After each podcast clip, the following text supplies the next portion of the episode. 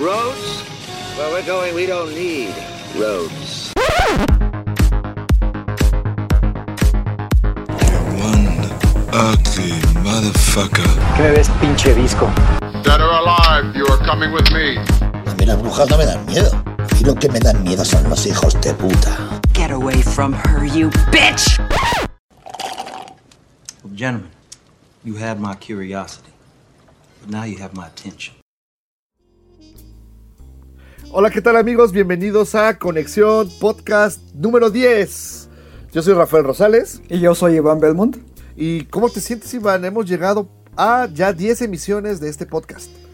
Pues bastante emocionado diría yo. Eh, te lo comentaba el otro día, creo que ni tú ni yo nos imaginábamos que íbamos a llegar a tantos episodios. De hecho, por ahí nuestra Miranda Presley de, de Conexión, que es esta Hani, Alejandra, nos mencionó por ahí en una ocasión que ya no creía que íbamos a pasar del, del tercer episodio. No, la verdad es que yo también nunca creí que fuéramos a llegar. De hecho, los primeros que 1, 2, 3, 4, 5 tuvieron muchísimo hate. Pero este, a partir de... Fíjate que yo creo que después del larguísimo y extenuante capítulo del Festival de Cine, creo que ya empezamos a agarrarle ritmo y ya mis lunes no pueden terminar a gusto si no grabamos podcast. Entonces, pues muchas felicidades Iván por tus 10 primeros programas. Y felicidades para ti también. Y bueno, esta semana ya retomamos un poco más el ritmo.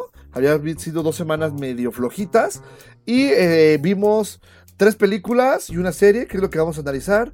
Pero primero en generales de la semana, ya empezaron a salir algunos listados de películas reconocidas a lo mejor del año.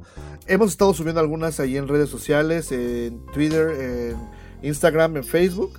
Que nuestras redes sociales son Conexión MX para Twitter e Instagram y Conexión Cine en Facebook. Eh, allá pueden ahí empezar a, a, revisar algunos de los ganadores y pues no ha habido grandes sorpresas. Si han estado escuchando los anteriores programas sabrán de qué hablamos. También eh, déjame decirte que una mala noticia que nos tocamos esta semana es que Netflix lamentablemente ya canceló Daredevil. Pues es lamentablemente entre comillas, ¿no? Porque yo creo que ya hay todo un plan ahí de mercadotecnia detrás de esas cancelaciones. Y estoy seguro de que van a aparecer en la plataforma de streaming de Disney. ¿Tú sí crees, la verdad? Sí. Pues ojalá. Hay muchos rumores. La verdad es que la tercera temporada, eh, en cuanto a crítica, le fue muy bien, pero no en cuanto a público. Se dice que, que prefirieron cancelarla antes de que decayera más. Pero eh, definitivamente yo creo que si en, una, en, un personaje lo hizo bien, fue en Daredevil. Ojalá que, que sí haya más noticias sobre este personaje en, en, la plataforma de streaming de Disney, que es Disney Now. Disney Plus, ¿no? Disney Plus, tienes razón. Y pasando también, que Ah, dos noticias antes de empezar ya con las películas. Es, ¿viste que va a salir este personaje especial en Dragon Ball Super Broly? No. ¿No te gusta Dragon Ball? Cuando era morro. ¿Y ya no? Me es irrelevante. No man, ¿en serio? Sí. Ya no, o sea, ya no me provoca emoción, la verdad. ¿Porque ya eres adulto? No, o sea, ya no es de mi interés. No mames, o sea, ¿te das cuenta que acabamos de perder este como a cuatro podscuchas, güey? De los, de los cinco que teníamos. Lo siento, amigos. Bueno, pues para los que sí lo están escuchando y si les gusta, se acaba de confirmar que Gogeta va a salir en la película, que si recuerdan es la fusión entre Goku y Vegeta, pero más chida. Y se va a transformar en Super Saiyajin Blue y todo, y va a estar bien perrona, ya no puedo esperar para verla. Y fíjate que ya para entrar a las películas, estaba viendo el avance de Mary Poppins y no puedo evitar pensar en, ¿crees que logren superar supercalifragilístico espiralidoso? Y ya te había dicho que no. Eh, honestamente, Disney ya no es sello de garantía, güey. Pues fíjate que yo también tengo miedo. Ojalá que sí, sí logren este, superar lo, lo que se hizo en, en, la primera Mary Poppins. Que la verdad, cada una de las canciones son, son muy bonitas. Me, me llama mucho la atención la de supercalifragilístico espiralidoso, me, me, encanta. Y también una, no me acuerdo cómo se llama, casi al final, donde están bailando sobre las chimeneas. Ok. Que este, esos son mis, mis actos musicales más, más eh, recordados. Y pues ojalá que, que esta nueva película lo logre. La verdad es que Emily Blunt canta y actúa muy bien. Entonces, este, ojalá que esté a la altura. Pues yo ya te lo había dicho que la única razón por la que la voy a ver es por Emily Blunt, precisamente. ¿Por ella? Así es. Pero Sí, la verdad es que yo no quiero aceptarlo, pero en mi corazón, en, en el fondo, siento que es nomás exprimir y, y traer vieja gloria de algo que fue muy exitoso. güey. que es algo muy común en Hollywood desde hace como cinco años, ¿no? Sí, la neta. Y sobre todo, y la verdad es que si alguien le sabe a eso, es Disney y Warner. Pues todos en general, ya es que también Universal se quiso sumar a con lo del mundo de las eh, criaturas. Ay, de los Exacto, del monstruos, mundo de los monstruos, que no le quedó. Y creo que ya está, quedó enterrado ese proyecto. ¿Viste la momia? Sí, sí, la vi. Qué patada de película es esa. Sí, es muy mala y tiene momentos que cuando se enfocan a lo que es el horror están padres. Pero sí el guion y todo lo demás es una basura. Sí, tienes razón. La verdad es que el Monsterverse, o quién sé cómo lo querían eh, llamar, yo creo que fue un bebé que nació muerto, güey. la verdad. Pero bueno, ahora sí, pasando ya a la primera película que vimos esta semana. Fíjate que desde que yo vi el tráiler, dije, ah, pinche película, se ve bien tendenciosa. Se nota que te quieren hacer chillar a fuerzas. Porque desde el tráiler es medio emotivo que no me refiero a esta película nueva en la que sale Mark Wahlberg y la guapísima Rose Byrne, Byrne, Byrne, Byrne. Byron, supongo. Pero, ¿dónde le viste el drama? Porque yo solamente vi comedia en el trailer. No, pues es que te, es que es lo que te digo. Tiene comedia, pero te le mezclan con que, ay, son niños desamparados, pobrecitos. No tienen familia. Y, y- y como que ya de ahí te, te están ya golpeando emocionalmente para que consumas el producto, ¿no? Es como lo yo llamo película de mamá. y pues bueno, la película eh, es dirigida por eh, Sean Anders, que eh, pues tiene películas de comedia, mucho de, de- de este giro. Fíjate que algunas no son este así como, como que muy conocidas. Ha trabajado con Adam Sandler, lo cual ya de, entrada es allí una mancha en su currículum. Hizo la de That's My Boy, donde Adam Sandler no sabe que tiene un niño y un hijo, mejor dicho, y, luego va a buscarlo y una, pero tiene una película, obviamente de comedia, eh, ju- juvenil, medio, a mí me, la verdad, en su época me hizo reír mucho, tipo American Pie, que se llama Sex Drive, o en México que se llama Rápido y Fugoso. Ah, ya sé cuál dices. No, a mí no me dio nada de risa. A mí fíjate que este sí me hizo reír en varias ocasiones. Sí el guion es una porquería, pero tiene dos, tres gags este, que, que la verdad pues resultan eh, interesantes y él de hecho la, la escribió. También hizo eh, cómo, cómo matar a tu jefe, ¿cómo se llama en, en inglés? Eh, horrible Bosses o algo así, ¿no? Ajá, Horrible Bosses, exacto, con, con Jennifer Aniston y con Christoph Waltz, Chris Pine. Colin Farrell. Este, y, y también la escribió más o menos la película. A mí, verdad, no me llamó mucho la atención, no, no me gustó. Y es esto lo que hizo que yo de entrada dijera: Ay Dios, ¿a, a- a qué me enfrento? En cuanto a dirección, porque en cuanto a, a guion, tiene un par de películas que te digo que me han llamado la atención, como Rápido y Fogoso. eh, también este Hot Top, de estos güeyes que se meten a un jacuzzi y viajan al pasado. ¿No lo has visto? Sí lo he visto, pero no, güey. Es humor, es, es humor gringo, güey, que este... Y del gacho. Sí, o sea, del bien simplón, súper forzado. ¿Has, visto la de She's Out of My League? Ajá. Que es con, con este Jay Baruchel. Jay Baruchel, sale Alice Eve, sale incluso eh, Kristen Ritter, que es eh, Jessica Jones. Ah, ok, ya. Sí, esa sí me gusta. Sí, la verdad es que está, es- él la escribió también. No, no la dirigió, pero, pero él, él escribió. También este por ahí tiene la de Somos los Miller. Ah, ¿No te gustó? También me cagué de risa. O sea, te- o sea, solo esto es para contextualizar de que este güey hace películas gringas que buscan ser graciosas forzadamente con personajes exagerados, ¿sale? Y que pues obviamente cuando me dicen van a sacar una película que se llama Familia ah, al Instante, pues yo dije, ay, va a ser otra de esas, ¿no? Pero cuando vi que tienen el elenco a Rose Byrne, dije, ok, si quiero ir a verla, porque es uno de esos placeres culposos. Se me hace guapísima. Sí está guapa. Le sigo la pista desde Troya. Eh, pues ya, ya sé por qué, güey. Ahí sale bien sexy.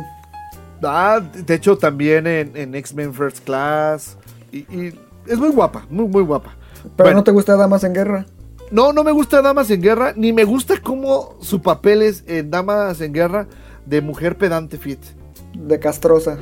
Ajá, más bien me gusta su papel cuando es como de mujer que quiere ser cool, como en la película de, Seth Rogen. de Seth Rogen, la de, ¿cómo se llama? La, de Neighbor, de Neighbors. Sí, Bad la de los- Neighbors. Algo así, la de los vecinos. Sí, sí, sí. Pero bueno, ya, to- eh, enough de contexto.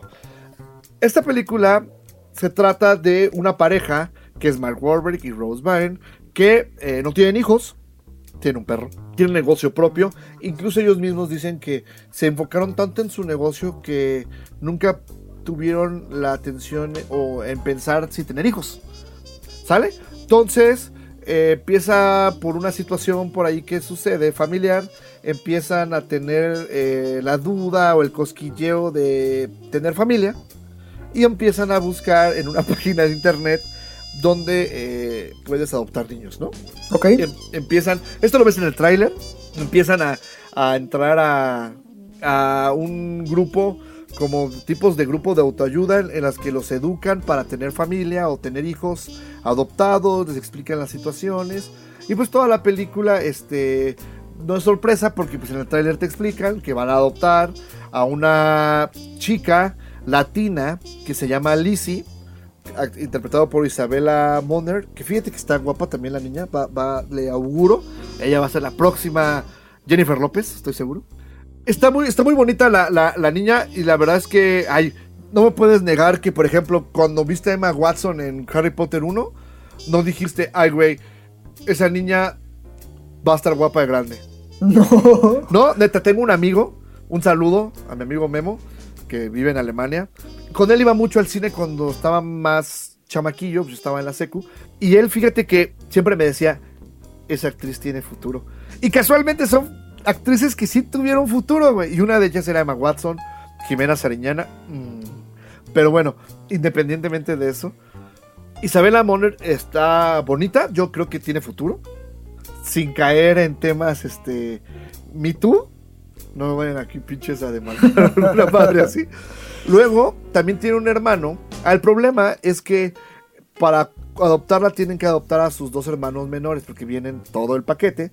Uno es Juan, interpretado por Gustavo Quirós, y Lita, que es Juliana Gamis. Es un trío de niños latinos, lo cual al principio a mí me, me causaba ruido y dije, ay, van a como que explotarlo y hacer chistes forzados mexicanos, Ok. O de lo que ellos creen que son mexicanos. Como Pero tipo los que... que- usa Derbez en sus películas, ¿no? Ah, exacto. Y fíjate que no, realmente no, eso nada más fue así como que pues, son latinos. Un par de gags por ahí, pero bien sutiles, sin caer. Es más, incluso creo que uno es así de tienes que aprender a hablar español, pero nada más. No, no, le, no recuerdo algún otro gag así muy marcado. Entonces eso se lo agradezco. Y pues a partir de ahí la película va en sentido de eh, cómo educan a los niños, ya sabes, tienen problemas, altibajos. En el mismo trailer te ponen situaciones bonitas de, ay papi, ah, y todo eso. Y pues la película es un verdadero sube y baja de emociones, pero creo que la palabra que quiero buscar es Decepción. no decepción, es la palabra que tú usabas para, para decirme de Roma, así de, a mí se me hizo muy, Artificial. no artificial, Manipuladora. Exacto, es muy manipuladora. Y, y es, y, y porque así te ponen así de que, ay, la mamá es drogadicta, la mamá original, y en un momento va a pasar ahí algo. Entonces, híjole, sí tiene momentos muy, muy artificiales, creados para provocarte cosas, Pero los momentos graciosos sí son graciosos. Sí me reí dos, tres veces. Hay una situación de, de la niña mayor, de Lizzie, con un pues ligue o pretendiente que es mayor, que está muy graciosa. La verdad sí me reí mucho en esa parte. Tiene sus gags, es entretenida. Pero repito, es película de mamá, este, puedes llevar a tu mamá, ella le va a encantar, tú vas a decir así, ah, pues órale, pasaste un tiempo agradable, pero ni te va a influir, es película de camión, la vas a ver en, en Canal 5 en unos años, y va a ser así de que, pues para cenar, y, pero no va a trascender más allá. Ok. Yo no quisi, eh, no le voy a dar un número ahorita porque pues, lo voy a hacer en, en- en- en el sitio. Pero eh, vayan a verla, creo que es disfrutable. Y ahorita solamente hay un par de acciones, digo, de opciones interesantes. Y, y creo que esta podría ser como una tercera a revisar en cartelera. Repito, puede que la pasen bien. La siguiente película que vimos en la semana es la decepción de la semana. Sí, ahí sí estoy totalmente de acuerdo contigo. ¿Y por qué decimos que es la decepción de la semana? Bueno, pues porque fuimos a ver Kingsman va a Inglaterra medieval. Sí. ¿No- la no te película de la pareció? estamos... ¿Eh? ¿No te pareció así todo el tiempo?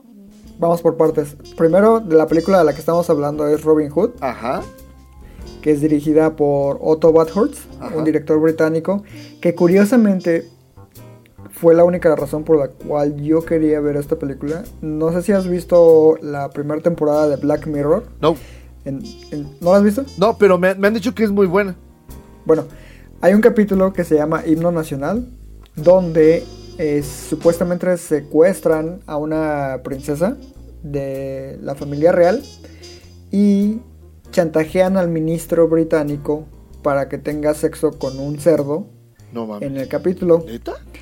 Y el chiste es de que para liberarla, el individuo tiene que tener el acto en vivo a través de redes sociales y todo, ¿no? O sea, que toda la nación la vea. Está muy padre el capítulo, es dirigido por Otto Bathurst.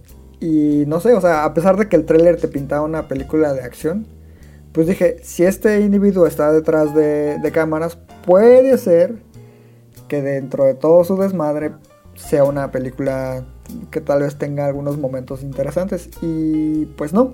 Híjole, fíjate que. Yo, qué, bueno que das todo este contexto porque no sé si, si el director ha trabajado antes con, con Guy Ritchie, pero fíjate que todo el tiempo en la película tuve dos ideas en mente. Uno es la trama es idéntica a Kingsman. casi, casi, es en serio, es Kingsman en la Edad Media. Y la otra fue este que mucho de su, su cinematografía y cómo manejaba a los personajes se me hacía muy parecido al estilo de Guy Ritchie. Sí, eso sí es cierto. De hecho, llegaste a ver la de Rey Arturo, de Sí, Guy Ritchie, precisamente. Exacto, sí. Es muy similar. Exacto. Y, y la película eh, tiene un montón de inconsistencias desde el principio. O sea, primero quisieron reinventar al personaje, no quisieron contarnos la clásica historia de Robin Hood. ¿Sale? En esta historia, eh, que los actores principales son Taron Egerton Él es Robin Hood, así es. y que es Exy en Kingsman. es Jamie Foxx, que es Little John. John, ¿no? Bueno, pues sí, en la historia de Robin Hood es Little John, pero pues acá dice que es John. Por un tiempo, porque también tiene su nombre árabe de Abdul Jafar. Eh. Tiene, está Ben Mendelssohn, como el sheriff de Nottingham, En el papel que le gusta hacer siempre. de villano, pero bueno, ahorita hablaremos de él. Y Eve Hewson, que es este Marian. Ah, y Mr. Grey, Jamie Dornan como Will Scarlet. Exacto. Todos los demás personajes, neta, valen pa' pura madre. No, no tienen ningún ahí chiste. Ok, quisieron reinventar la historia. ¿Cómo? Resulta que eh, Robin Hood es acá un noble. Tiene tierras y toda la onda.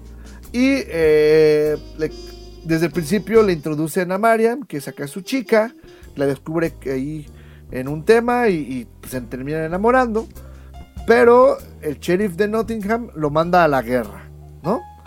Y este. en la guerra, pues ahí tiene sus, sus encontronazos contra los árabes, es cruzado, según el, el muchacho. Y eh, ahí es donde va a conocer a John, o a este Ajá. personaje de Jamie Foxx. Por azares del destino, termina regresando. Encuentra que Marianne ya está con otro vato, porque a él lo, lo daban por muerto. Ese otro vato, pues es Jamie Dornan o Mr. Grey, que obviamente, pues, ¿quién se puede resistir? Le dijo a la morra, me gustan los putazos y también, dar, y también darlos. Jálate. Y pues ya este, por ahí ya saben, ¿no? No les cuento más porque ya saben que sigue. Pues idean un plan, empiezan a robar, le dan a los pobres, bla, bla, bla. Y a partir de ahí ya sería spoiler. Porque sí, hacia el final como que le cambiaron un poco la trama, ¿no? Se nota que tenían mucha, eh, ¿cómo se puede decir? Expectativa por la película. Porque eh, todo el tiempo te están dando guiños como hacia el futuro. Como si fuera a ver más partes. ¿Sí me entiendes? Sí, es como que querían establecer una nueva franquicia, ¿no? Ajá, porque de repente te hablan así de, no, qué, ma- qué, qué feo sería que en el futuro tú, este, fueras malo. Y así, pues, te van dando pistas, ¿no? Pero eso es la trama, que de plano, pues, es, este, nunca la compras, es inverosímil, está súper chafa. Y, pues, ya es todo lo que tienes que ver en la película. Este, No, aparte, entrena para ser Robin Hood y en, en tres minutos ya es bien chingón para disparar flechas. No, aparte lo que me causa ruido, pero cabrón, es... ¿Llegaste a ver la de Abraham Lincoln, Cazador de Vampiros? Sí, está bien Haz chingona. de cuenta que... Sí, esa sí me gustó, pero haz de cuenta que la secuencia de entrenamiento de Robin Hood en esta es casi casi una calca de la de Abraham Lincoln en Cazador de Vampiros. Sí es cierto. ¿A poco no? Sí, sí es cierto. no, y peor. O sea, la película tiene muchísimas inconsistencias. Ahí te va una que lo noté así de al momento es. ¿Cómo es posible que en la guerra, a donde matan a, mandan a Robin Loxley, que es este personaje de Taron Egerton, los, los cruzados o, o los que están en la guerra tienen armaduras mucho más ligeras que los mismos soldados de Nottingham? Sí, es cierto. En la guerra acá bien destapaditos y nomás ahí con un con un peto para detener las flechas. Y los de Nottingham bien con escudos y con cascos y todo. Y yo así de o sea que lo más chingón está acá y mandaron allá a lo más malito. Exacto. ¿No te habías No, fijado y en aparte eso? también. Sí, y aparte también este el personaje de John. O sea, no es como que no lo puedas notar dentro del, del ambiente en donde está viviendo en Inglaterra. Y es como de, güey, ese güey no es de aquí. O sea, en ningún momento dicen, ese negrito no es de aquí. eh, o ese güey se ve árabe. O cualquier cosa. Aparte, ni se ve árabe, güey. Se ve más árabe Morgan Freeman, güey, en, en- en la de Kevin Costner. que irónicamente sigue siendo la mejor versión de Robin Hood a eso, la fecha. ya, ya la madreaste, güey. Con eso quería terminar, pero es cierto, güey. Pero bueno, ahorita llegamos a esa parte. Eh, eh, ben Mendelssohn, a mí me parece que sí lo hizo muy bien.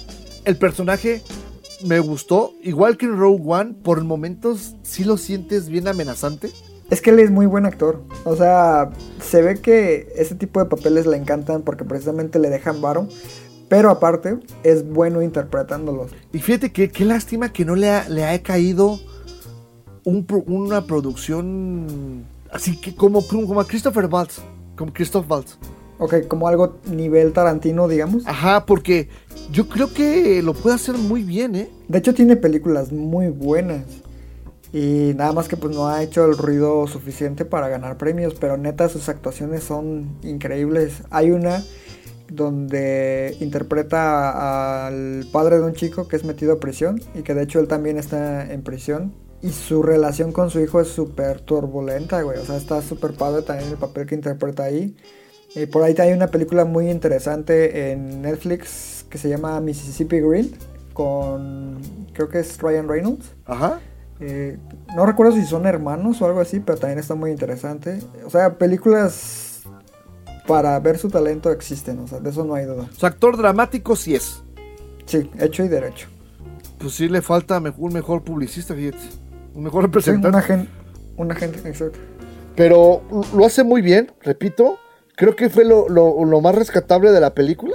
Y, por ejemplo, Fíjate que hay, hay, hay un momento que me agradó, que es donde le dan como cierto lado humano a por qué es, es así. ajá, que te da, te da cierto trasfondo de, De su trauma, ¿no? infancia. Ajá, de su infancia. eso sí, a mí, a mí ese, es justo esa la escena donde yo compré el personaje. Dije, ah, órale, está chido. Y no, Sí, está padre. y esa, esa motivación, sí, sí la crees, no como la de eh, Robin Hood. Sí, Está súper chafa. Incluso tampoco la de John. que Robin Hood pues, nada más es, ah, me bajaron a mi vieja. Ya. Ajá, exacto. Y pues Jamie Dornan, por tu culpa, fracasó 50 sombras. por eso tienes un papel segundón en esta película. Este, pues, échale ganas. Fuera de las actuaciones, eh, la fotografía muy digital. Se nota que usaron mucho Sí. green screen. Los efectos visuales son de baja calidad. oscurones. Es como que estaba viendo una película medio Zack Snyder, pero Zack Snyder es muy pulcro en su fotografía. No sé, me sentí. eh, incluso, por ejemplo, se veían construcciones como que, que no encajaban con la época. O sea, nunca te la compras como que es Inglaterra en la edad me- medieval. Es como tipo Wild Wild West, ¿no? En ese Ándale, sentido. así como una mezcla bien fea. Eh, también, por ejemplo, eh, el vestuario. Pues yo no creo que en esa época trajera acá chaquetas de cuero bien perronas, al estilo Wolverine. Mal, ¿eh? Sí, o sea, no te lo puedo discutir. Sí tiene muchos defectos. Que más de un purista va a decir de, qué mamones son, estuvo bien perra, mató a tres güeyes con una flecha. Neta, no, compa, la película... Aparte, ¿sabes qué es lo cagado? Que es producida por Appian Way, la compañía de Leonardo DiCaprio, la productora. ¿Neta? Sí. Leo, dedíquete a actuar, hijo. No, pues la verdad es que a mí sí me decepcionó. Tampoco es como que yo esperara gran cosa de la película, pero sí yo esperaba algo de un poquitito mejor calidad. Sí, yo también por lo del director que te había dicho. Y fíjate que no le fue muy bien en, su estreno, ¿eh? Porque se le invirtió un presupuesto de 100 millones de, de dólares y en su primer fin de semana recaudó solamente 21 millones en Estados Unidos, a nivel global 25, lo cual pues es poquito tomando en cuenta el elenco y el nivel de producción pues del que alardeaban, ¿no? Yo creo que no va a recuperar ni los 80. Sí, yo también este, veo que va, pero directito a ser este, un fracaso del año, la verdad. Y, y lamentable porque Taron Egerton es un actor carismático. Sí lo es, sí lo es. La primera Kingsman, que no es mi favorita, no es la gran cosa, pero lo hizo muy bien. Después, Aparte tiene la de Edie the Eagle, volando alto. esa, es, es increíble la, la química que tiene con Hugh Jackman. Este, muy, muy bien. Eh, ¿Qué otra película le, le recuerdo a este chico? La, la siguiente de, de. Kingsman. De Kingsman no me gustó. Ahí sí, ya de plano. No, sí es, sí es asquerosa. O sea, es hasta vulgar la película. Esa secuencia de el rastreador con la chica y la escena donde acá con el dedo sí se me hizo súper de mal gusto. Sí, malita, la verdad. Y luego tiene esta de, de Billionaire Boys Club, que es la que no recaudó ni madres, que, que fue afectada por el tema de, de, de Kevin Spacey. ¿Ok? Que sí, sí supiste, ¿no? El, el desmadre que Sí. le hicieron con 15 millones y solamente recuperó 680, 618 dólares. Pero, pues, Pues- bueno, el chico tiene mucho futuro como personaje de películas de acción. Mm, no lo sé. Después de Robin Hood yo creo que se la van a pensar dos veces para hacerlo protagonista. Es que tiene que escoger mejor sus papeles, la verdad. Sí. Bueno, y ahora sí, llegando justamente al punto que, que, que hablábamos hace ratito. ¿Cuántas versiones de películas de Robin Hood conoces? A ver, está. Obviamente la quiso Disney. Sí, la, la animada con Que, el que- zorrito. que no mucha gente la ha visto, ¿eh? Es de las, de las primeritas. Bueno, ya tenía algunas, pero es de las viejitas. Pero está padre. Yo sí la he visto, pero la verdad me da mucha flojera. Sí, o sea, no es, no es la mejor. Por eso no ha tenido tanto como este seguimiento. Pero no, no es mala. Me parece mediana. Está obviamente la de Kevin Costner con Morgan Freeman, con el Buki como el sheriff de, de No Nottingham. mames, el Buki. No es Se el, llama Sir Alan Rickman, por favor. el Buki, güey. Que no. Fíjate que cuando estaba morro yo sí creí que era el Buki, güey. No. Y luego como mi papá es ultra fan del Buki, pues le, se, se subía al tren del mame de, mira, mira el Buki. Y yo, ah, la madre, sí es. Ya después me di cuenta pues que es Alan Rickman, güey. Pero, pero retomando, después de esa, ¿qué siguió? La de Ridley Scott. No, bueno, te estás saltando. Hay una que salió poquito después de eh, Kevin Costner. Es una comedia. Oh. Se llama Robin Hood, Men, Men in Tights o algo así. Sí, he visto, güey, que Mariam tiene un cinturón de castidad, ¿no? Ándale. Esa. Híjole. Y luego ya ahora sí sigue la de Ridley Scott con Russell Crowe, Kate Blanchett y... ¿Quién más sale? Kate Blanchett, sale Mark Strong, sale Oscar Isaac. Ah, Oscar Isaac. Es correcto. Él es el príncipe, ¿no? O el rey, algo así. Sí, el, el rey. Y pues ya sabes, hay, hay versiones de todos lados. Entonces es un personaje que ha sido muy visitado eh, a lo largo de la cinematografía mundial. Sí, claro. Y, y bueno, hablando de estas cuatro, obviamente vamos a hacer eliminación directa. Vamos a quitar Robin Hood de Disney y vamos a quitar la cómica. Quedándonos tres, tres películas, que es Kevin Costner, Robert, Russell Crowe y esta nueva. ¿Sale? ¿Cuál te gusta más? La, ya te dije, la de Kevin Costner. Sí, en definitiva creo que es la que le ha dado el tratamiento al personaje de una manera épica, pero accesible. Y, y creo que hasta emocionante. Kevin Costner lo hace increíble. Bueno, lo, lo único que le falla a Kevin Costner es su acento todo naco de británico, que no le sale. Sí, Pero fuera, fuera de eso, la película se me hace bastante aceptable. O sea, es como dices, es accesible. Sí tiene algunos momentos dramáticos muy puntuales para hacer avanzar la trama.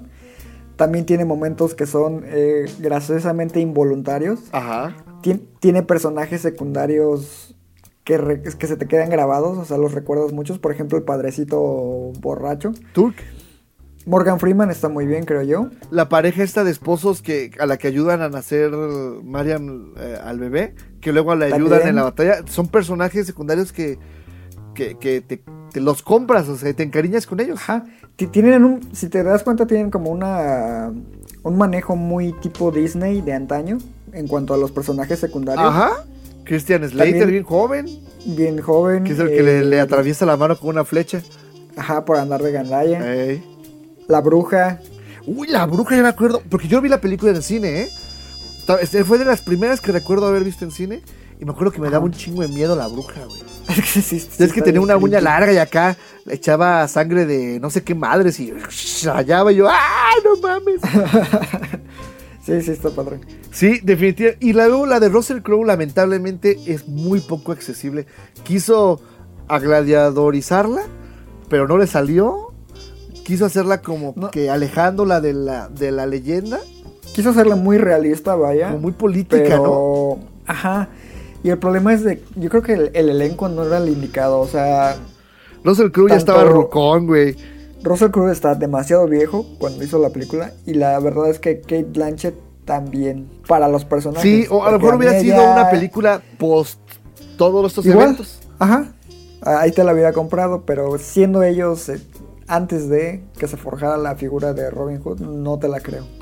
Sí, tienes razón. Y la verdad es que, pues ya hablando de estas tres, porque fíjate, ya ni hablamos de, la shit de ahorita, porque está más emocionante la de Kevin Costner. Yo me acuerdo que cuando sale la escena acá bañándose en la cascada, mamá, mi mamá y las muchachas ahí en el cine así, ay, el Kevin Costner. que se llama ahí la Pompi, el güey. Oye, aparte, si mal no recuerdo, Morgan Freeman es el que mata a la bruja, ¿no? Con su cimatarra. Sí, sí, sí, se Que la- se la, que se la avienta Ajá. y la clava a la pared. Bien Sí, chingón. padre. y luego tiene la escena esta donde saltan en una catapulta y los avientan al castillo. Eh, está muy perrona, la verdad. ¿Saben qué? Veredicto. ¿Quieren ver Robin Hood? Busquen eh, en- en- ¿qué- ¿qué estará en, en Netflix, en Amazon Prime. No. Fíjate que no, creo que no está ninguna de las dos. Sería de que la compren en Amazon o en Mixup o en cualquier lado. Búsquenla, en serio, la de Kevin Costner está bien entretenida. Este, van a pasar un momento más agradable que con la shit de ahorita. Y creo que te va a salir eh, comprarte el DVD lo mismo que la entrada al cine. Aquí llega lo que es el primer versus de la semana, ¿no? Exacto. A ver, pero te voy a dejar que tú me preguntes a mí. Este, ¿Qué prefieres? ¿Familia al instante o Robin Hood contra Aaron Egerton? No, sin duda, familia al instante. Flawless victory. No mames. En serio. Es que familia al instante, repito, es graciosa por sí sola. Robin Hood da esta penita.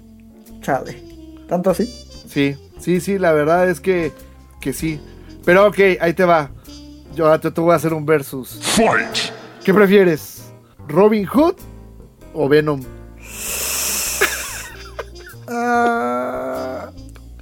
Coco, güey. Coco. No, güey, tienes que escoger una. Ah, Roma, güey. Es que estamos de acuerdo en que las dos películas están bus- buscan una similitud en taquilla, ¿no? Así un, un blockbuster más o menos sobre un personaje, lo están introduciendo y quieren crear una nueva franquicia. ¿Qué prefieres, Venom o Robin Hood? Yo creo que Venom. No sé, güey. Pero es tu versus. Yo, yo creo que sí, Venom. O sea, son malas las dos, pero yo creo que es todavía más tolerable Venom que Robin Hood. Yo difiero, güey. Yo prefiero. Es más, no me dormí en Robin Hood y sí en Venom. y es un chingo decir, güey. Las dos son muy aburridas. Sí. Y hablando de películas aburridas, ¿notas qué perfecto puente? Vamos a hablar ahora sí de la película de la semana.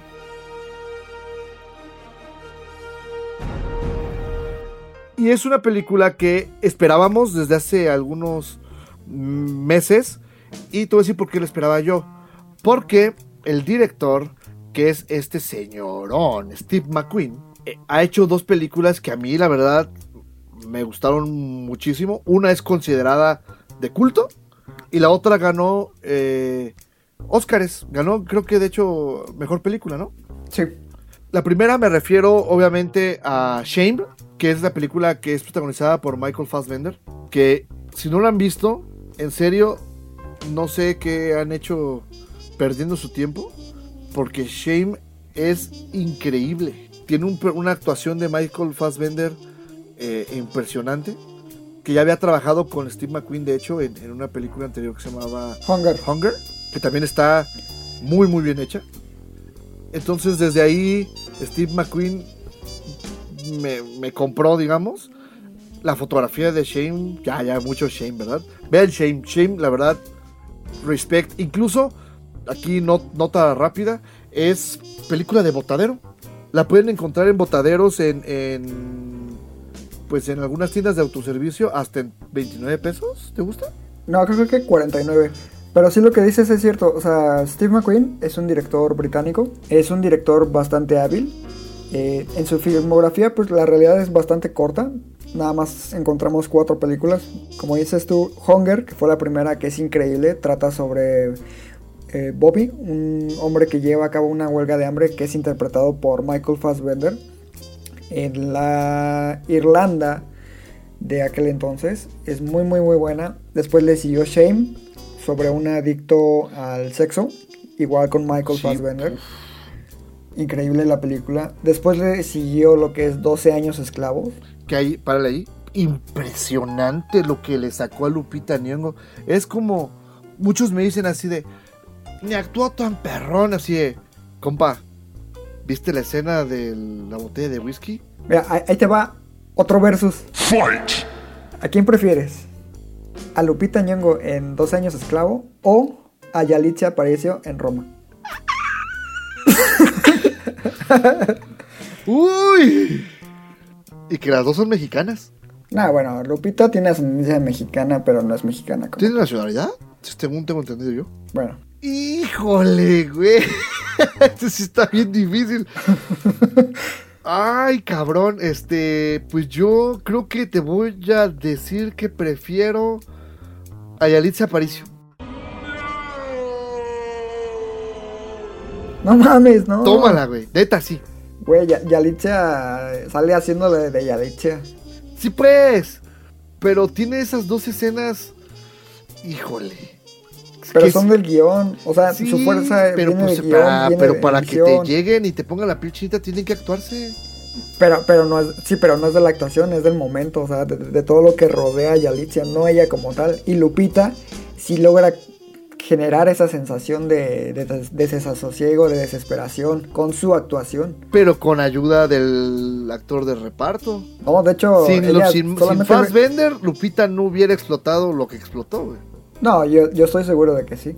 Bueno, ¿sabes qué? La ventaja es que el versus fue mío, güey. Me lo hiciste a mí. Pero independientemente, 12 años de esclavo es un peliculonón. Tiene, yo creo que unas 3, 4 escenas bien poderosas. La de cuando están cantando en el río con, con un- la muerte de un compañero. Uf, ¿Sabes cuál me gusta mucho? Donde Paul Dano, que es súper castroso su personaje en la qué película. gran que actor los, es ese güey también. que los pone a, a bailar y a cantar. Sí. Esa escena me parece increíble también.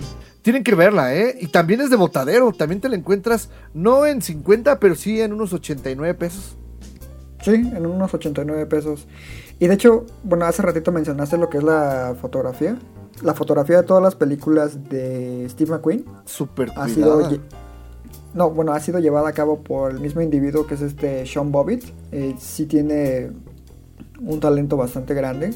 De hecho, ha hecho también la fotografía de películas como Reina de Cadwe, Rock de Kashba, Kill the Messenger y la versión gringa de Old Boy. No, me perdiste. Bueno, es que la- ahí la película es mala, pero en sí él no tiene la culpa. Pues sí. Qué bueno que no intentó hacer la escena de, de, de, de la pelea, güey. Porque en la versión coreana. Uf, perfecta, güey. Sí, sí, eso sí. Bueno, eso fue todo el contexto de una hora. No, una hora la que te echaste con familia al instante. Ahí. No, Muy tarde, como 10. Bueno, ¿eso qué? El chiste es que ahora sale, regresa después de, de haber ganado el Oscar eh, con, con- Cinco años después. Ajá, con- después de haber ganado el Oscar con 12 años de esclavo, con Widows o Viudas, como, como le pueden encontrar en cartelera. Y es una película que reúne un elenco bastante interesante, encabezado por Viola Davis, que actúa muy bien, siempre lo hace muy bien, pero se va a ir bien racist, pero no, no le compré pa- este papel, fíjate, de señora adinerada. Eh, también sale Liam Neeson, John Burton sale tres minutos, güey. Eh, también sale Michelle Rodríguez, wow, neta, wow. Y te voy a decir porque nunca la había visto en un papel dramático. Serio. Ajá. Hay una donde interpreta a una boxeadora. No la he visto, fíjate. También está interesante, pero sí tienes razón. Creo que esta es hasta el momento probablemente su mejor actuación. Porque seamos honestos, es una actriz un poco limitada. Sí, generalmente aparece en peliculitas de acción. Su mejor papel había sido como revivir a Letty en Rápido y Furioso 6. Pero acá, este, muy bien, ¿eh? Sí está muy bien. Eh, Y eh, Elizabeth de Vicky, que qué guapa es, güey. No, y aparte deja tú de lo guapa. Lo alta que es, mira, Ah, como sí, 1.90. sobresale durísimo en todas las escenas, güey. O sea, es más alta que todos los hombres que salen, creo. Sí, sí, sí es cierto. Y pues ella ya tiene también ahí una, una carrera medio ex- extensa, no, no tanto. Pero pues sale como en, en El Gran Gatsby, en Macbeth, en Guardianes de la Galaxia. Ella es la que crea a Adam Warlock. Sí, pero también, bueno, yo sí es una actriz que la sigo bastante. Eh, tiene por ahí un par de miniseries que me, que me gustan. The Night Manager con Hugh Laurie y Tom Hiddleston. Está bastante interesante, que la chequen. Eh, Elizabeth Debicki creo que es una actriz a seguir. Sí. Y creo que lo, de- lo de- lo demuestra nuevamente en, en esta película. Sí, definitivamente. Bueno, ¿la película de qué va? Va, es un grupo de ladrones que están dando un golpe. El golpe aparentemente sale mal y mueren. Y las consecuencias de los actos de los esposos recalarán en la vida de sus espos de sus viudas. ¿Es- Exacto. ¿Es correcto? Y se ven inmiscuidas ahí en un complot político y, y de la mafia. Y pues este las obliga a, a tomar cartas en el asunto, ¿no? Que se supone que precisamente por el robo fallido ellas deben pagar cierta cantidad a un, un mafioso para librarse de cualquier amenaza en el futuro en sus vidas, ¿no? Es correcto. Y completando el, el- ¿cómo se llama? El elenco, pues está Colin Farrell, eh, Robert Duvall, Brian Tyree Henry, que, híjole, este, ¿cómo se llama este otro actor afroamericano que también lo hizo muy bien, que es como la fuerza antagónica? Daniel Kaluuya es el de Get Out, ¿no? Sí, correcto. Eh, Daniel Kaluuya, qué, A mí me gustó mucho bien- su papel, fíjate. Qué bien lo O sea, hizo, ¿eh? De, de villano me agradó bastante porque siempre estaba acostumbrado a, a verlo del nice guy. No, aparte de víctima. Sí, sí. Sí. Y acá Y aquí- lo ves en todo su esplendor de motherfucker. Y bien, ¿eh? Muy, muy bien. Sí, y de- bueno, los papeles pequeños de, como dices, Robert Duvall, cada momento que aparece en pantalla, que nada más son como 5 minutos. Súper lo hace, fuerte. incre- lo hace increíble. eh, por ahí la mamá del personaje de Elizabeth Debicki, que es esta Jackie Weaver, Muy que bien. también es una excelente actriz. Claro. para quien conozca su filmografía. Y por ahí, pues para quien haya- hayan llegado a ver The Leftovers, una serie de, de HBO, sale Carrie Coon en un papel también muy pequeño. Ah, sí. Y Liam Neeson, que es Sí, yo también lo había mencionado. Que el tema y fallecidos. realmente, o sea, vean, es un elenco. Lo que Steve McQueen logró es tener un elenco muy rico, fuerte, sólido. Pero el problema, para mi gusto, repito, para mi gusto, porque tú tienes un punto contrario, ahorita lo explicarás. Para mí, la película, la primera hora, es insoportable, güey. Es muy aburrida. Mientras ves el duelo de las esposas y como que cuando les cae el 20, tardan muchísimo en, en actuar. Yo nunca entendí este papel de Viola Davis de ser una culera. este, perdón, no sé si vaya a ser eso impolíticamente incorrecto, ¿Por qué? pero ser de, de una mujer pues enojada con la vida y con sus coprotagonistas. No, eh, eh, pero después de esa hora, cuando ya comienzan a juntarse las piezas de este rompecabezas, que es este thriller, ya empieza a fluir mucho mejor eh, la relación entre los personajes y la trama. Y creo que por un momento dices, híjole, es obvio lo que va a pasar, pero aunque sí pasa, te le dan suficientes giros de tuerca que se siente fresco el final. Sí. Tú dices que no te agrada la primera hora, pero a mí en lo personal sí me gusta y te voy a decir por qué. En general, el cine de Steve McQueen es así. Es- son películas que se cosen a fuego lento, digamos. Son de ritmo muy pausado, piden y demandan lo que es la atención del espectador. Sí. Se me gusta que se toma el tiempo precisamente para ahondar en la situación de cada una de estas mujeres para que logremos comprar el motivo por el cual deciden llevar a cabo un, robo para salvar sus vidas. Eh, creo que cada una de las actrices lo hace muy bien. No son actuaciones de Oscar, digamos, pero sí son lo suficientemente buenas para que te compres los personajes, que te compres sus emociones, el, el dolor eh, por el cual están pasando. Me parece también muy interesante que se explore hasta cierto punto lo que es el contexto político y social en el que se desarrolla la historia. Eh, todo esto va como generando, es como una olla, ¿no? Que está sirviendo y poco a poco va hirviendo, hirviendo, hirviendo, hirviendo hasta que llegan al punto de ebullición, que es precisamente ya la recta final en el tercer acto, cuando todo explota, digamos, y que es que se pone realmente interesante la, la película. Entonces en ese sentido creo que está muy bien diseñada. El guion, que es escrito por Gillian Flynn, a quien tal, bien, tal vez recuerdes por haber escrito Gone Girl. Uf. Eh, también tiene ahí una serie muy interesante en, en HBO que se llama Sharp Objects. Sí, la de. Amy ¿Cómo Adams. se llama esta? Amy, Amy Adams, uf. Y tiene otra peli Exacto. también que se llama Dark Places con Charlize Theron. Charlize Theron. Muy, muy, sí, increíble. O sea, es una, es una buena escritora. Es cierto que sí tiene algunos detallitos ahí que son predecibles, pero pues es porque nosotros vemos cinco películas cada fin de semana. Entonces, Pues sí, es, es, es un poquito difícil que se nos sorprenda. Pero yo creo que para un espectador promedio sí puede resultar uh, un giro o giros bastante interesantes y sorpresivos. Eh, a mí en lo personal sí me agradó bastante. Creo que es un lado que no habíamos descubierto de Steve McQueen porque maneja el thriller muy bien. Y estoy emocionado de lo que pueda hacer en el, futuro. Sí, tienes razón. Y fíjate que mi problema con la película realmente es la historia que a mí nunca me convenció y no compré. Es precisamente la de Viola Davis con, y Liam Neeson. Todo el tiempo eh, se me hizo mucho más interesante la historia de Michelle Rodríguez y la de Elizabeth de Vicky. Ellas La de Elizabeth de Vicky está bien padre. Sí, o sea, y enmarcan súper bien, como que ella al principio la tomas de que la, mejor dicho, la toman de un personaje estereotípico, rubio, torpe y así, y te terminas demostrando pues todo lo contrario, ¿no? O sea, en, él- en ella sí notas ver una evolución del personaje desde su primera hasta su última aparición. Sí, concuerdo.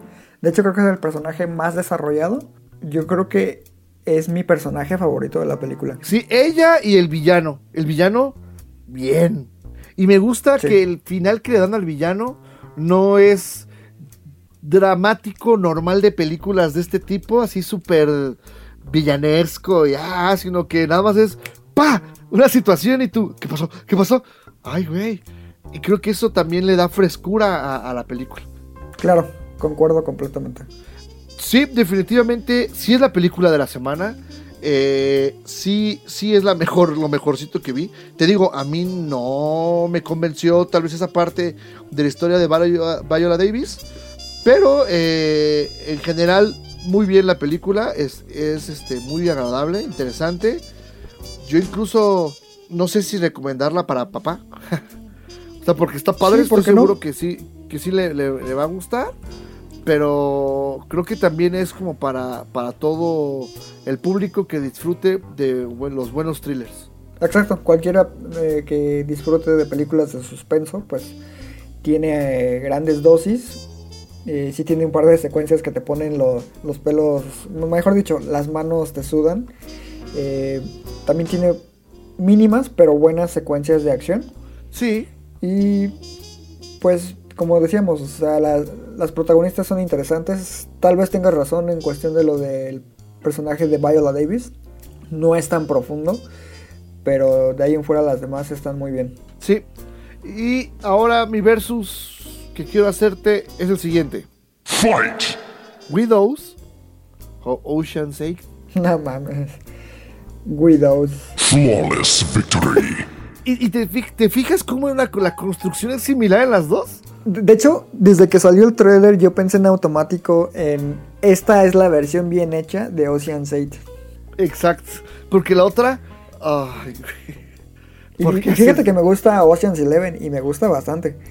Pero A mí las Ocean's- tres, las, las tres disfruto O- mucho. Ocean's 8 sí es una patada en las partes nobles que no.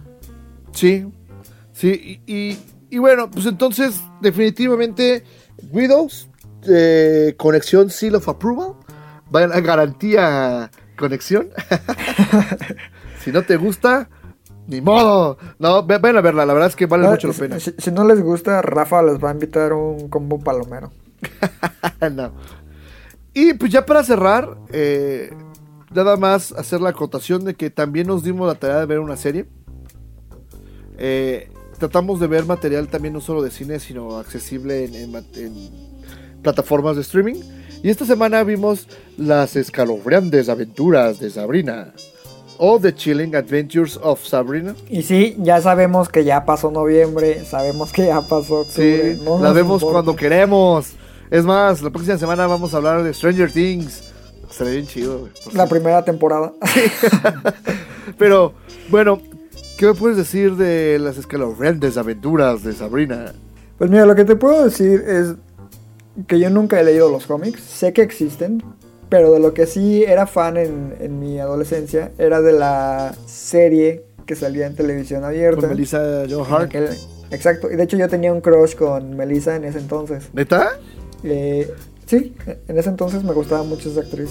Sí, tuvo su, Pero bueno. su, su época desde Clarissa. Pues es- es súper noventera la, la actriz. Sí, y tenía como una una hora, no sé, muy muy Sí, alegre. un carisma ¿no? bien bonito, fíjate.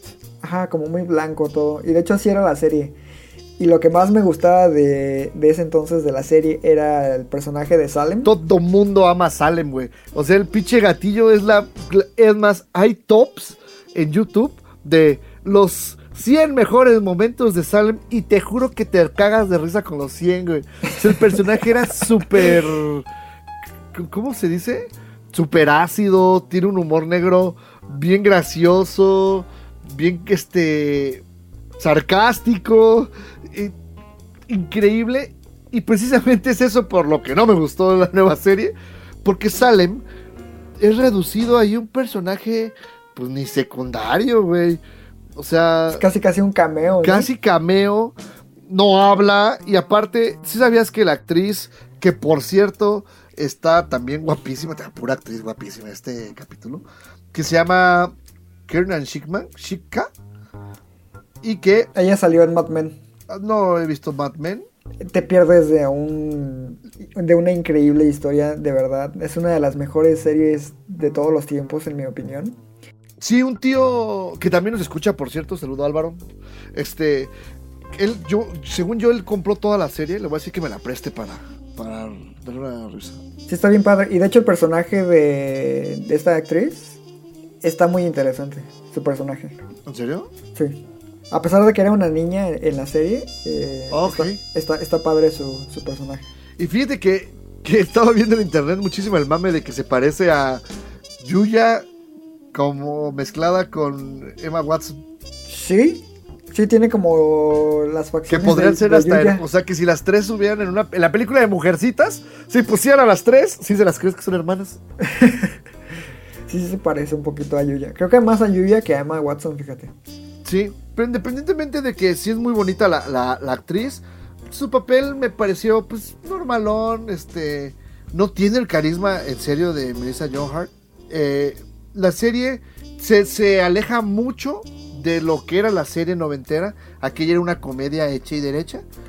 Esta quiere ser más como... De horror, ¿no? ¿Has visto Riverdale? No, no la he Que es la visto. historia esta que también de Archie, pero que la quisieron, este, ¿Hacer oscura? no oscura, pero pues sí un poco más eh, para la época y más oscurón, no oscura, como no y tampoco adulta, pero le quitaron pues lo, lo gracioso, digamos, ¿no? Ok. Se supone que se desarrollan en el mismo universo, como en el cómic.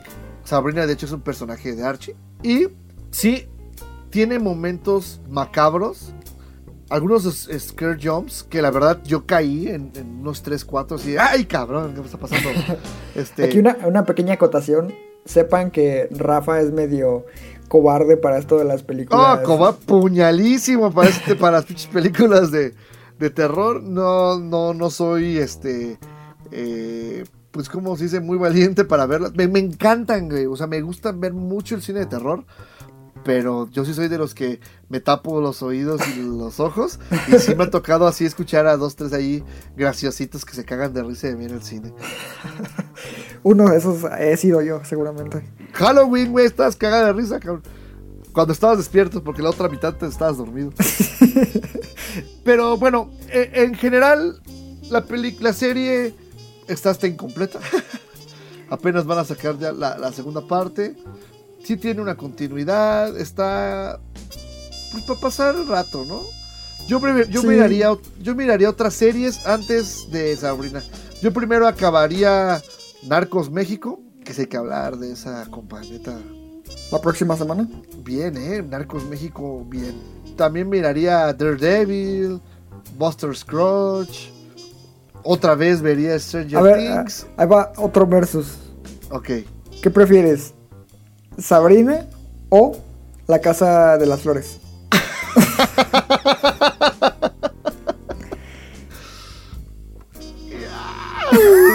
¿Sabes qué?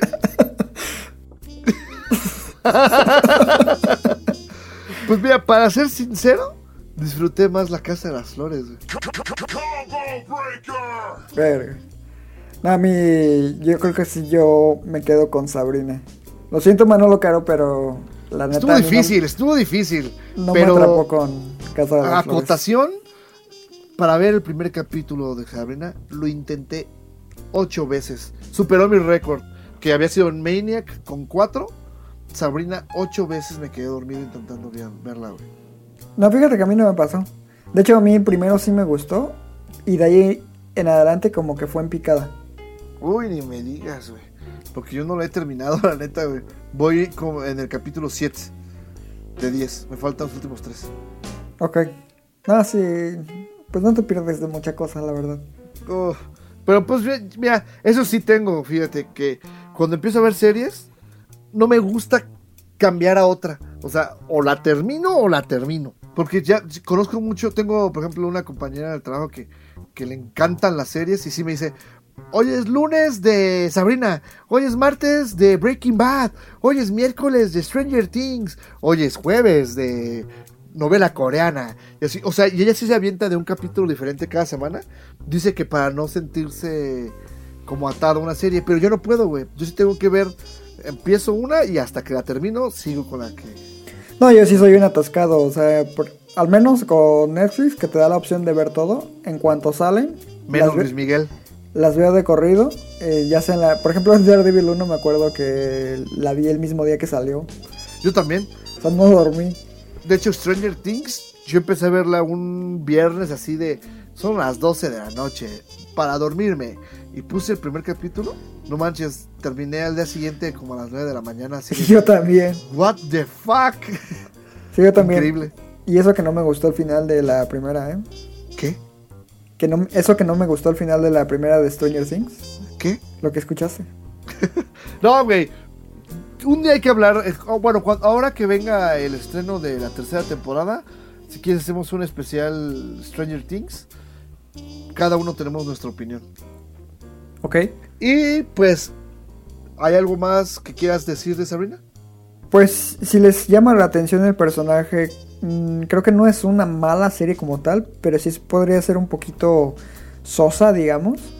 Eh, véanla si les llama, si no, pues no pasa nada. Es un producto pues medianamente entretenido, tiene un par de cosas interesantes, pero fuera de eso no aporta mucho como entretenimiento. Es correcto. Y pues eso es todo lo que vimos esta semana. Esperemos que, les, sirva de guía a la hora de, elegir o para comparar sus opiniones con las de nosotros. Recuerden que al final de cuentas la opinión más valiosa es la que tienen ustedes mismos. Oye, man, y nada más para cerrar, ¿qué películas van a llegar este fin de semana? Ok, a eso iba precisamente.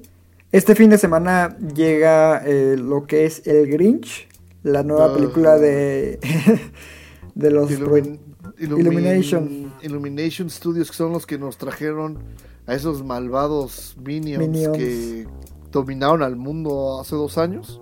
Claro, que por ahí este Álvaro me comentó que no le agradó del todo. Entonces ya a ver qué, qué nos parece a nosotros. ¿Neta? Sí, Y fíjate que Eugenio Derbez hace la voz de Grinch, ¿no? no lo sé, pero ya me dice una razón más para no verla. No, Eugenio Derbez, neta, intenta de todas maneras ser Jim Carrey, pero no, compa. Uno sí tiene talento, y tú también, pero no de ese tipo. Exacto. Hay que reconocer sus propias debilidades. Pero bueno, también llega una película muy interesante que es un documental.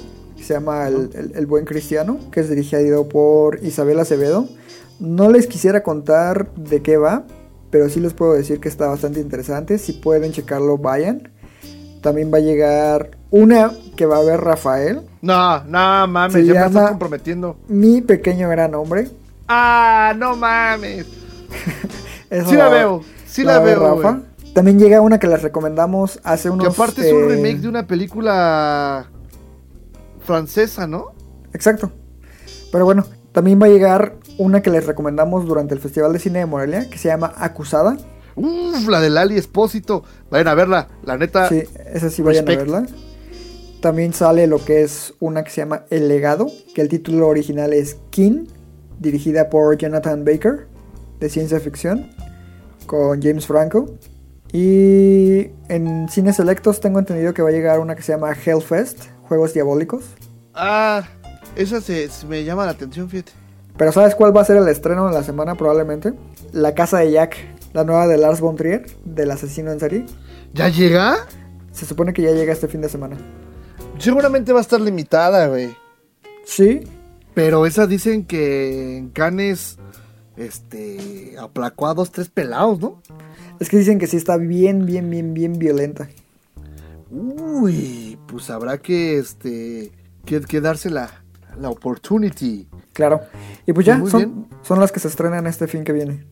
Pues ahí está, eso es lo que seguramente, pues ya seguro vamos a hablar de, de mi pequeño gran hombre. Te dije que ya no podía haber más películas mexicanas. Ya es Pero la, me la vas a pagar, güey. es la última ya. También yo la voy a ver. ¿Neta? Sí, no me agüito. No, pues para qué nos matamos los dos, con uno es suficiente, güey. Bueno, me, me has convencido, ya no la veo. güey. No, neta, yo la veo, güey. Pues ¿para qué, la- para, qué, ¿para qué le dedicamos un chingo de tiempo? Ay, al rato resulta uno película, ¿no? ¿no? Bueno, pues sí, esos son los estrenos de la siguiente semana. Eh, seguramente de algunos, o si no es que de la mayoría, vamos a estar platicando en la próxima emisión. Y eh, les agradezco, les recuerdo que las críticas de las películas que vamos viendo, poco a poco pueden empezar a verlas en conexión.com.mx. Eh, a la hora que están escuchando este podcast, ya se estrenó el avance de Captain Marvel número 2. Chequenlo.